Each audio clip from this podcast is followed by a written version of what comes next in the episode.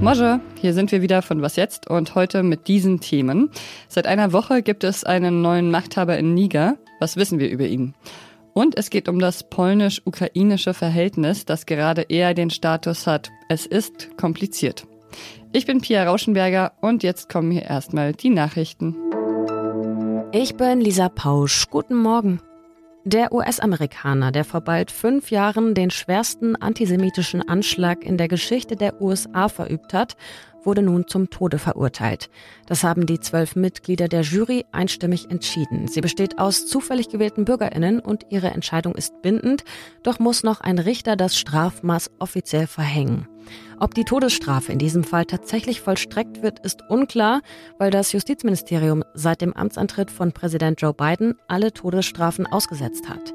Am 27. Oktober 2018 hatte der Attentäter in der Synagoge Tree of Life in Pittsburgh im Bundesstaat Pennsylvania elf Menschen erschossen und mehrere verletzt. Der stark beschädigte Autofrachter vor der niederländischen Küste wird ab heute nach Emshaven geschleppt und damit wohl an seinen endgültigen Standort. Emshaven ist ein niederländischer Seehafen an der deutschen Grenze, so etwa auf der Höhe der Stadt Emden und er liegt dem derzeitigen Ankerplatz des Schiffs vor der Wattenmeerinsel auch am nächsten. Nach Angaben des Bergungsunternehmens wurden die Feuer auf dem Schiff inzwischen gelöscht. Redaktionsschluss für diesen Podcast ist 5 Uhr. Er war der Führer einer Eliteeinheit, die den Präsidenten beschützen soll. Dann hat er vor einer Woche gegen genau diesen Präsidenten geputscht und sich selbst zum Machthaber ernannt. General Abdurrahmane Tiani ist gerade dabei, seiner Macht im Niger eine Struktur zu verleihen. Diese Woche hat er zum Beispiel Gouverneure ernannt. Währenddessen haben mehrere europäische Länder damit begonnen, ihre Staatsbürgerinnen in Sicherheit zu bringen und auch schon mehr als 40 Deutsche wurden ausgeflogen. Der Putsch eines im Ausland ausgebildeten Generals hat also dazu geführt, dass Niger nicht mehr das stabile Land ist, für das es im Westen so lange gehalten wurde. Und deshalb spreche ich jetzt über diesen General mit Isio Erich und der schreibt regelmäßig über Niger und die Region für Z-Online. Hallo Isio. Hi Pia.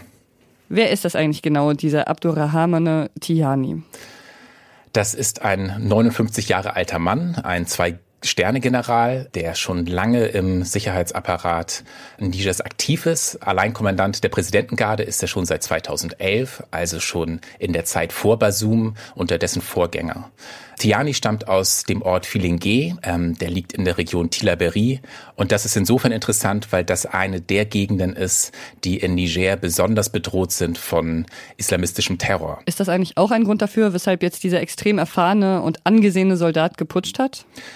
Das kann ein Faktor sein, man weiß es ehrlich gesagt nicht so richtig. Als Tiani seine erste Fernsehansprache gehalten hat nach dem Putsch, hat er ausdrücklich auf die Sicherheitskrise verwiesen und er hat gesagt, dass eine Führung am Ruder sei, die nicht bereit wäre, den Ansatz zu ändern. Also mit dem Ansatz meint er im Prinzip das Scheitern, das man in den letzten Jahren in der Sahelzone in Sachen Sicherheit beobachten konnte.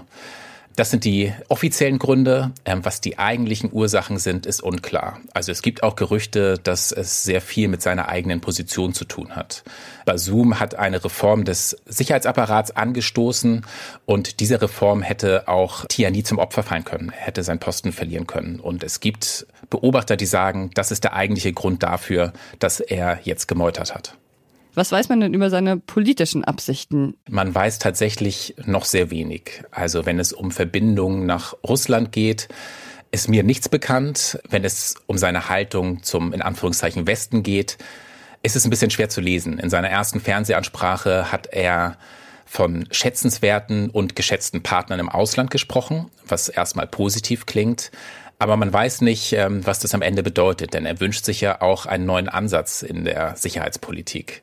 Und außerdem steht er obendrein unter sehr, sehr großem Druck, denn er ist in seinem Amt nicht extrem sicher, zumindest im Augenblick noch nicht.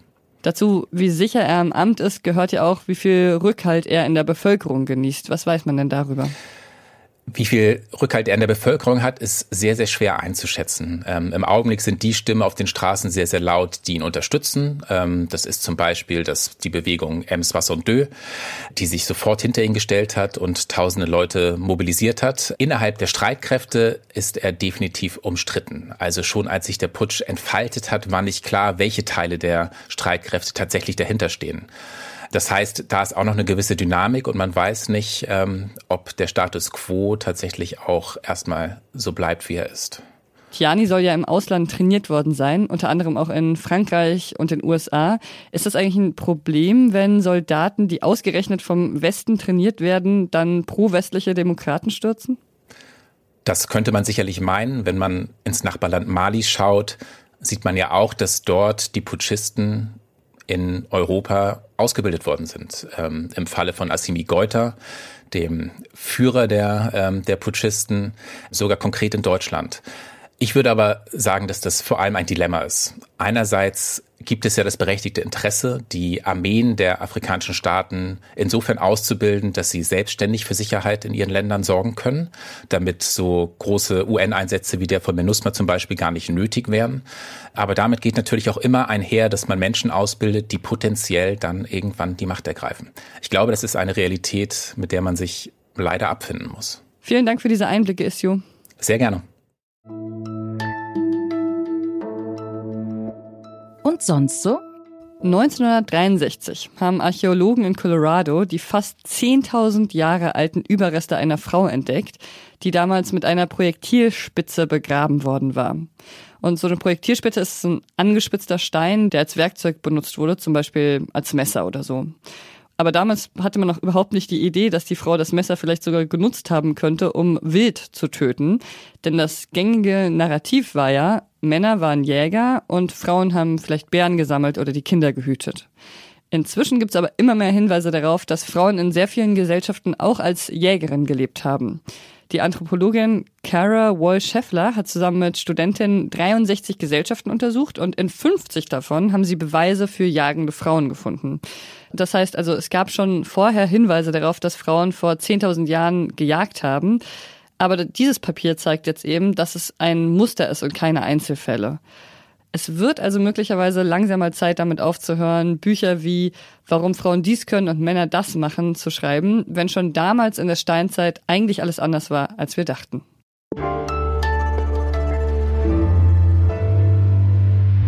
Sie müssen miteinander auskommen, schon allein, weil sie Nachbarn sind, die Ukraine und Polen. Polen stand seit Beginn des russischen Angriffskriegs fest an der Seite der Ukraine. Aber in den vergangenen Wochen wächst das Misstrauen zwischen den benachbarten Ländern. Ein Streitpunkt, Polen will verhindern, dass ukrainisches Getreide ins eigene Land kommt und die Preise verdirbt. Dieser Streit schwelt schon länger, aber diese Woche ist es ein bisschen eskaliert und beide Länder haben gegenseitig ihre Botschafter einbestellt. Olivia Kortas ist Korrespondentin in der Ukraine, hat aber sowohl für die polnische als auch für die ukrainische Seite Verständnis. Hallo Olivia. Hallo Pia. Das polnisch-ukrainische Verhältnis ist ja historisch schwer belastet. Aber aufgrund der existenziellen Bedrohung durch Russland sind sie jetzt ziemlich eng zusammengerückt. Und seitdem ist das polnisch-ukrainische Verhältnis ja eigentlich eher von Wohlwollen bestimmt, oder? Absolut. Also eigentlich drückt man jetzt eher das eine oder andere Auge zu und setzt auch auf symbolische Veranstaltungen. Äh, beispielsweise war das jetzt vor kurzem in Wolin, wo ja ein Massaker der damaligen ukrainischen Freiheitskämpfer sozusagen äh, an den Polen verübt wurde. Und das war zum Beispiel einer dieser, ja, dieser Stachel in diesen Beziehungen. Und da versucht man jetzt gerade auf politischer Ebene aufeinander zuzugehen und das nicht äh, ja, negativ zu kommentieren. Okay, wie kam es denn dann zu den aktuellen diplomatischen Turbulenzen? Ja, das hat sich jetzt schon seit einigen Wochen so ein bisschen hochgeschaukelt. Es gibt bis zum 15. September noch eine Art Ban, eine Art Trade Ban, ähm, so dass ukrainisches Getreide unter anderem nicht auf den polnischen Markt gelangen kann. Äh, Hintergrund ist, dass im Frühjahr diesen Jahres ganz viele Bauern, ganz viele Landwirte in Polen auf die Straßen gegangen sind, demonstriert haben, weil das ukrainische Getreide, das äh, die Grenze dann überquert hat und dann auch bei lokalen Zwischenhändlern gelandet ist, einfach die Preise sehr stark gedrückt hat. Und man muss wissen, die Landwirtschaft in Polen, das ist ein super wichtiger Wirtschaftssektor. Und dann hat man sich in Brüssel darauf geeinigt, dass man äh, so eine Art, ja, so eine Art Trade Ban da eben äh, macht. Das heißt, auf dem polnischen Markt durfte zwar kein Getreide gelangen, aber an Drittländer durfte das dann noch weiter ähm, quasi transportiert werden über Polen. Das war noch in Ordnung. Und das läuft am 15. September aus. Und äh, das wollen die Polen aber nicht. Und äh, da gab es jetzt eben von mehreren Seiten, äh, von mehreren Politikern schon wieder Töne, dass man ja diesen Ban verlängern sollte. Und der Gipfel des Ganzen war, als ein Präsidentenberater, Marcin Przydac, äh, sagte am Montag im Fernsehen, dass die Ukrainer ja mehr Dankbarkeit zeigen sollten.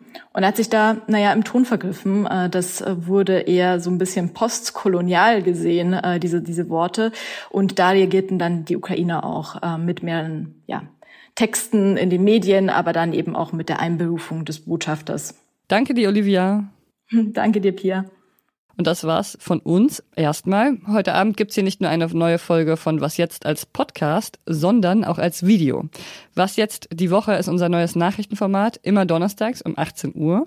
Und das Thema diese Woche ist, weltweit wächst die Wirtschaft, aber in Deutschland schrumpft sie.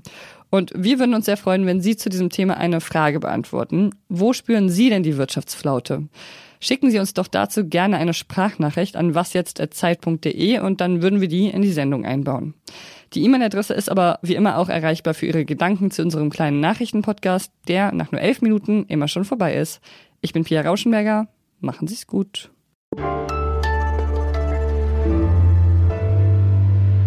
Hm, ein kleiner Seufzer zum Schluss.